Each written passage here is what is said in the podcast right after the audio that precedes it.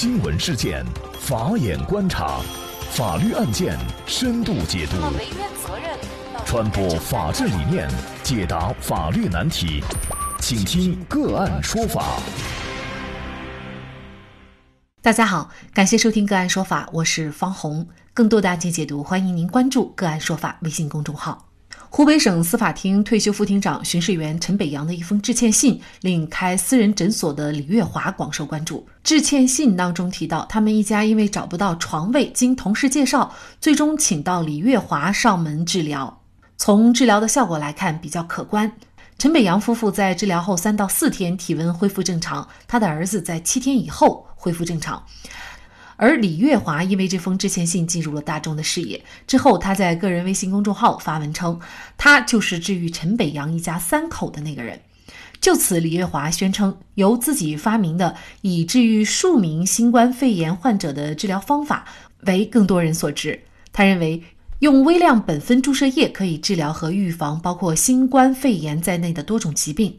但三月一号，李月华被查的消息传出，关于对李月华、张胜兵。治疗新冠肺炎等相关情况的调查报告显示，李月华因为涉嫌伪造、买卖国家机关证件、医师执业证书和虚假宣传等原因被湖北省卫健委调查。三月二号，李月华本人承认，医师执业证书是伪造，为了进入小区，只有拿假证才能通行。李月华认为自己就算办了西医或中医医师证，穴位注射疗法也仍然不在规定的范围内，还是属于违规经营。他告诉红星新闻，因为曾经接触过新冠肺炎患者，他正在一家酒店隔离。李月华曾告诉红星新闻，他治疗陈北洋一家的方法是他在2004年就发明的一种用微量苯酚做穴位注射剂，在相应穴位进行注射的方法，并称他已经在2011年获得国家发明专利，2013年在《求医问药》杂志上曾发表医学论文。李月华告诉红星新闻，他所开的汉阳爱因斯中医专科门诊部有四到八名工作人员。春节放假，部分员工回家，但是门诊的看感冒发烧的人越来越多。他用穴位注射剂治疗以后，病人两三天就好了。一月二十二号，他给一家三口都患新冠肺炎的家庭上门治疗，经过他的治疗，一家三口都很快退烧。自此，他共治愈了包括十名核酸检测为阳性的多名患者。李月华自称，他和另外两名诊所的工作人员在疫情期间多次上门为患者看病，但是都没有被感染。他认为这是因为他们提前为自己注射穴位注射剂，起到了预防的作用。李月华承认自己配置的注射材料并没有取得药品监管部门的许可。李月华称，他一九八七年毕业于第三军医大学军医系，曾经当过军医。他以前主要是在民营医药企业和民营医院任职和行医，错过了办证的机会。而知情人士向红星新闻提供的李月华毕业证书显示，李月华一九八二年进入第三军医大学军医系军医专业学习，五年以后取得了医学学士学位。那么拿到合法的医师执业证书，对于民间中医来说是不是很难？没有执业证书，但是却治了病救了人，在这种情况下还要被追究非法行医罪，这合情合理吗？就这相关的问题，我们今天呢就邀请中国著名评论家、独立学者、资深媒体人罗树一和我们一起来聊一下。罗老师您好。哎，你好，你好。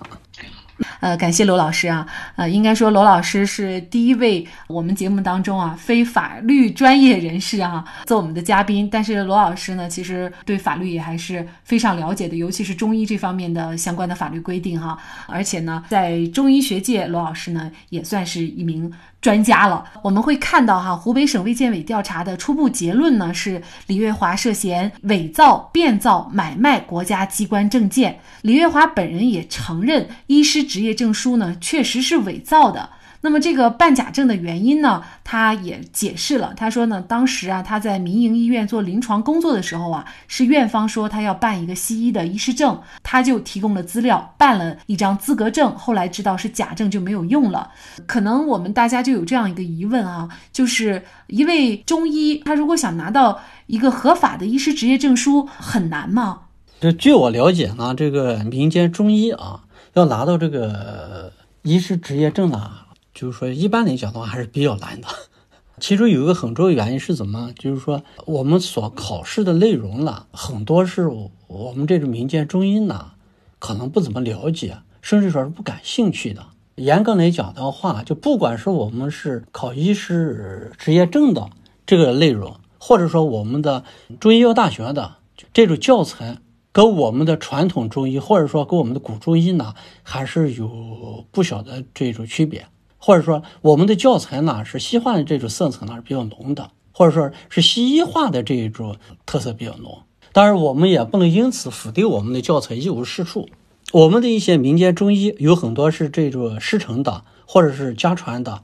这种呢，就是它的这种疗效在某一些方面啊，可能是很不错的。但是你说让他呃讲一个紫薯银宝，他未必能讲得很清楚，但是他确实会有效果。这种民间中医呢，有不少呢，它的这种基础的理论知识呢，还是比较欠缺的，特别是西医化的一些比较欠缺的。啊，而我们考试的内容呢，恰恰是他们所欠缺的。你如果说让他们去补上，说实话了，不容易。特别是对一些年龄比较偏大的，这几乎是没有可能性。李月华是不是这种情况？最起码我是不得而知。呃，有这么一种现象啊，就是说，呃，我们很多这种中医药大学的这个老师、教授，他讲起理论的头头是道，但是不会开药方，不会针灸。不会治病，其实呢，治病这个是什么？主要看的是疗效，他不在于说你能不能讲，讲的怎么样。当然，这种理论呢也很重要，但理论呢跟实践要统一起来。就你不管说再好，再天花乱坠，你如果说没有疗效的话，对于患者、对于老百姓来讲没用，没有现实意义。大家要的是解决问题，要把这个新冠肺炎这个问题要解决，怎么避免让大家不受这种呃。病毒的感染，关键在这儿，就是它疗效，包括它的这种预防的时效。这个证儿呢，对于很多的这种民间中医来讲的话，要获得它真的是很不容易的，非常不容易。因为职业关系呢，我接触很多的这种民间中医，有一些民间中医呢，确实这个水平很不错，这个治病效果很好，但就是呢，没法去考试，考不了试，因为有很多东西他确实不知道，这实话实说。而事实，我们的中医药大学的，就这所谓的科班出身的教材，你学完以后，其实也不会治病啊。就包括有一些中医药大学的这种什么所谓的科班出身校长，这种院长也不会治病，这种现象还是比较普遍的。但是目前我们国家的法律规定呢，就是如果你没有医师执业证书，即便你救治了再多的人，你这也算是非法行医，而且是非法行医罪。这个罪名呢，之前也有一些民间中医啊，治了很多癌症。甚至是晚期癌症，虽然治好了，但是他没有这个医师执业证书，那最后呢就被定罪，而且呢一判就判了十年的有期徒刑哈。事实上，这个非法行医罪，它的立法本意呢是要保护咱们人民群众的生命健康，他可能当时呢就是担心有一些无良的人哈，他会利用一些呃所谓的这个祖传秘方去赚一些黑心钱。但是在现在我们来看呢，这个罪名呢对于一些中医来说能治好病的。用很难考取这个医师执业证书的这部分民间中医来说呢，它又是悬在头上的一把达摩克利斯之剑。那么您怎么来看这个问题呢？这个立法的本意呢，它肯定是善意的，但是在执行层面的时候呢，可能就出问题了。但是是否呢，深层次的一些东西也在起作用，比如说一些利益集团，这个字眼比较敏感，是一个很客观的一个存在。因为我们的整个考试，就西医的考试。中医的考试其实都是一个模子刻出来的，中医也罢，西医也罢，它确确实实都是医学，但是它这两种医学呢，它的理论的基础是不同的，诊断的手法是不一样的，治疗的方式是不一样的。中医呢，它其实是一个全科的，我们呢是按照西医的这种模式，按照西医的这种理论体系，我们把一个中医呢搞得支离破碎，分了这个科，分了那个科，你搞针灸的可能不能开药方子。开药方子的，你不能搞针灸，不可能给你搞个儿科的、内科的。就总之一句话，它其实呢，我们现行的一些东西呢，它是违背了这种什么中医理论的，不符合中医思维的。呃，非法行医罪呢，我这样看的，应当不应当有这个罪呢？这个罪呢，最好呢去掉。那么，如果是没有这个罪名的话，呃，可能还有另外一种情况，它就造成有一些他其实是治不好病的，他就是想用此打个幌子，然后呢来骗钱的，这种怎么办呢？您讲的挺好，好，现在问题来了，一个非常残酷的现实是，我们每年走进西医院的数不清的人，但是呢，躺着离开西医院的人也很多，请问？我们是否也要去追究医护人员的相关责任？他们肯定是有职相关的职业证书的啊。啊，就因为有有证书以后就可以免责吗？那他们应该也是有一套规范的治疗流程。对患者而言的话，他要是效果，你能不能治我的病？你能不能让我活命？而不是贴标签儿，说因为你有这个证儿，你把人给没治好或者叫治死就没问题。因为我有没有这个证儿？我把这个病也没治好，我治出问题呢，那就要追究我的责任，这是不是是一种更大的不公平？对于我们普通的患者来说，我们其实并不是很在乎对方到底是个什么身份，而我们应该说，每一位患者最在意的就是你能不能治好我的病，你能把我的病治好了，这才是最重要的。对，我要的是疗效，不是说你有这个证儿就能确保我一定治好我的病吗？而这个非法行医罪呢，这个罪名。其实呢，就是一个枷锁，这也就是为什么中医发展的非常缓慢，甚至于呢，有时候呢是奄奄一息的一个很重要因素。我认为，不管是中医西医，真正的一个医者，他都是。唯有治病救人，对我们很多患者来说，其实你能不能治好病，我也不能单听你说呀，我是没有办法判断的。可能有的时候大家就喜愿意通过这些有没有职业证的这些标准来去判断你到底正不正规啊，因为毕竟有一些小诊所确实会出现医疗事故啊。应当不应当有证了？这个证的问题，或者说是一个身份，我觉得应当有。怎么个有法呢？用疗效来说话，只有一个依据，疗效。这位医生他到底治了多少人？只有他自己才知道呀。但是作为我们怎么来知道呢？这个问题其实很好解决。我们大家都看到一种社会现现象，很多人不管你学几年，大学毕业以后不会看病，不会开药方子，甚至于校长不会看病。我们就是培养出了很多呢不会看病的高学历的这么一些所谓的中医人，这是很悲哀的。这个证儿应当有，怎么来给他颁发证呢？非常简单，不是通过说是什么了，必须要懂一大堆的所谓的一种理论，理论很重要啊。但是这个呢，可以做一种考核，考试用什么来考了？实战。举例，你说你有本事是吧？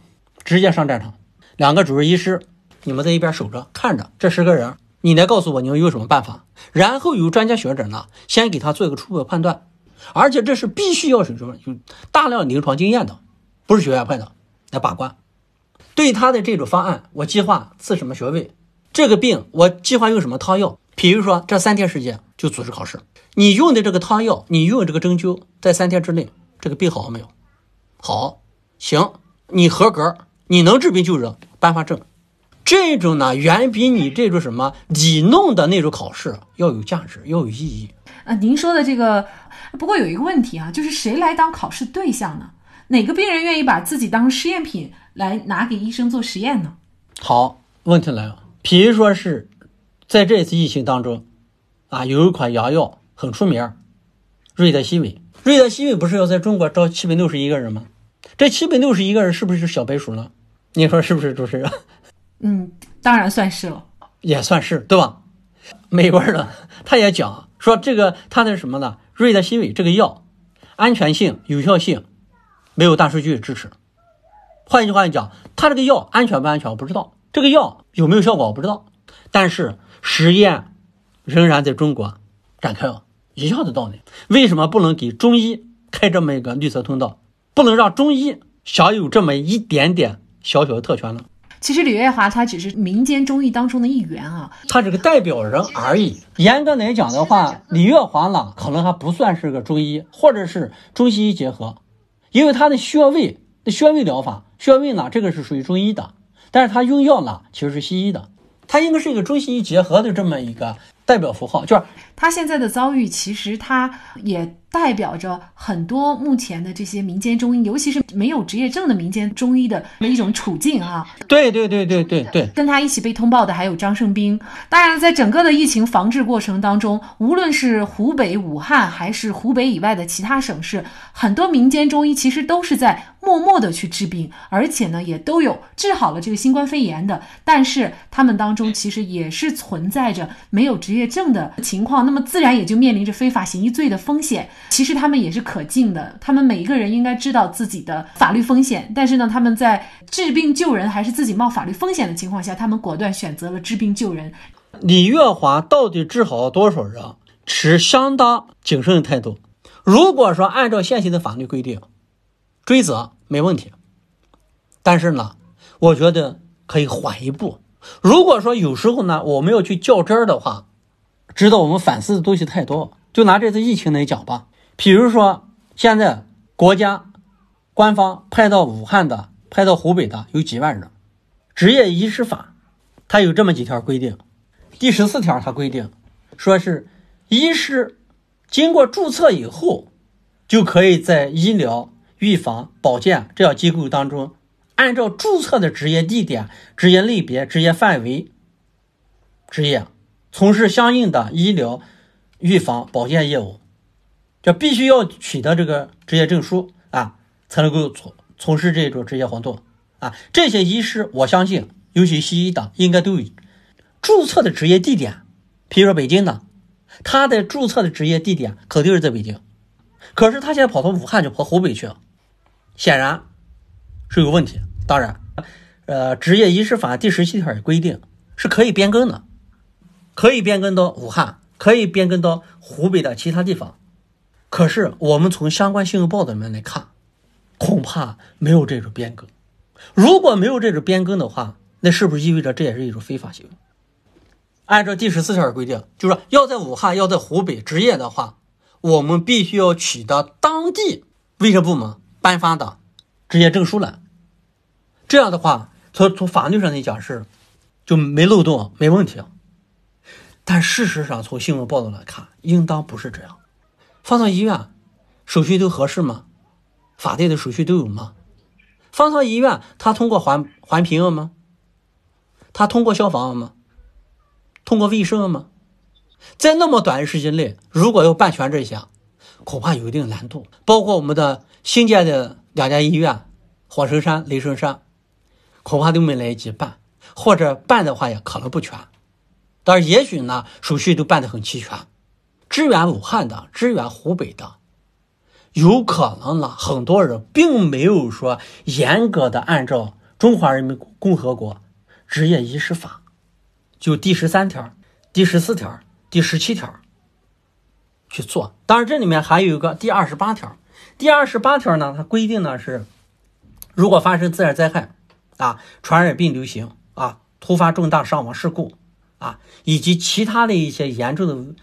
这个威胁人民群众健康的这种紧急情况时，医师呢应当服从县级以上的这个人民政府卫生部门的这种调遣。但是这个呢，立法的本意是什么了？不是说你可以不办一些法定的一些手手续，更多的呢，应当讲的是怎么了？你必须要服从这种调遣。有一些东西呢，不要太较真儿。法是死的，人是活的。陈北阳一家，他在一家三口都感染了新冠肺炎的情况下，而且呢，还到处寻医都找不到一张床位的情况下，找到了李月华。那么找到了李月华，如果李月华这个时候他因为自己没有呃医师资格证，拒绝了救他，呃，这从人性的角度，我们可能又要从另外一个角度谴责他了。见死不救，他可能遭受的谴责更大了哈。其实这就是一个价值观的取舍。而且您看，我们还可以有这样的一个对比：常凯导演他们一家呢也挤医院，托关系，走后门，找很多人，结果呢没进去。而他姐姐还是个护护士，还是医护人员，就连他们家都找不到这个床位，都进不了医院。最终呢，一家是四口人都没有。我觉得任何一个心智正常的人，在我们面前有两个人，一个人说我有证，但是我不会看病。有一个人说：“我没证，但我能治病，我能救你。”我相信任何一个心智正常的人都赶紧求这个什么没证的人来救他，他不会说是求那个有证说你来救我吧。而我相信呢，此时此刻，任何一个真正的医者，哪怕他没有证，哪怕他会冒着那个什么呢，非法行医罪的这么一个风险，他也会去救人。我觉得在节目的最后啊，我们就引用这个《人民日报》的这个评论：古代民间中医十分发达，哪里还要什么执照学历？立足生存之本之道，靠的就是疗效和口碑，不是说实践是检验真理的唯一标准吗？那么疫情期间。情势火急，能够救人实乃最大的义举。来不及表扬，还怎么就成了罪过了？人民日报报的这篇文章呢，也呼吁就是非法行医的这个法规啊，应该废除。这其实也是很多中医药人的这种什么呃共同的心声，而且是多年前了，就是吕炳坤吕老曾经也给高层呢写过一封信，就希望呢，就是说我们在机构改革的时候，把这个中医药的这个管理部门呢独立出来。当时叫卫生部，现在就国家卫健委啊，让他们并列，给他的行政级别呢提起来，也变成正部级。但是呢，我们也可喜的看到呢，就是说这个南阳，啊，河南南阳，南阳他已经是把那个呃这个中医药管理部门跟这个卫健委呢是并列了，并列为政府的一个组成部门，西医的机构管西医的。那个中医的呢来管中医的，因为只有这样的话，中医的这种思维，中医的一些理论，才能更好的体现，也能体现在治病救人里面。因为现行的这几乎所有的法律法规，所有的跟中医药相关的，基本上都是西医思维在统领，这个其实是不利于中医复兴的，也不利于。中国梦的实现的，不利于中华民族的伟大复兴的。嗯，确实，中华民族的伟大复兴，这不仅仅是一句口号，这意味着国家领导层对作为中国传统文化瑰宝的中国传统中医文化的保护和传承的空前重视。再具体一点说，它意味着对我们每一位能够治病救人的中医者的保护和支持，更意味着对我们每一个人。尤其是深受病痛折磨的患者的福音。换句话说，发扬中医，功在当代，利在千秋。好，在这里再一次感谢著名评论家、独立学者、资深媒体人罗树一。那么，大家如果想获得我们节目的图文资料，欢迎您关注“个案说法”的微信公众号，在历史消息当中就可以找到这期节目的全部图文资料。那么大家在生活工作当中遇到一些法律问题呢，也欢迎大家向我们进行咨询。您可以添加幺五九七四八二七四六七这部手机号码的微信号，就可以找到我们。他们都非常的资深、专业和负责人。感谢您的收听，我们下期节目再见。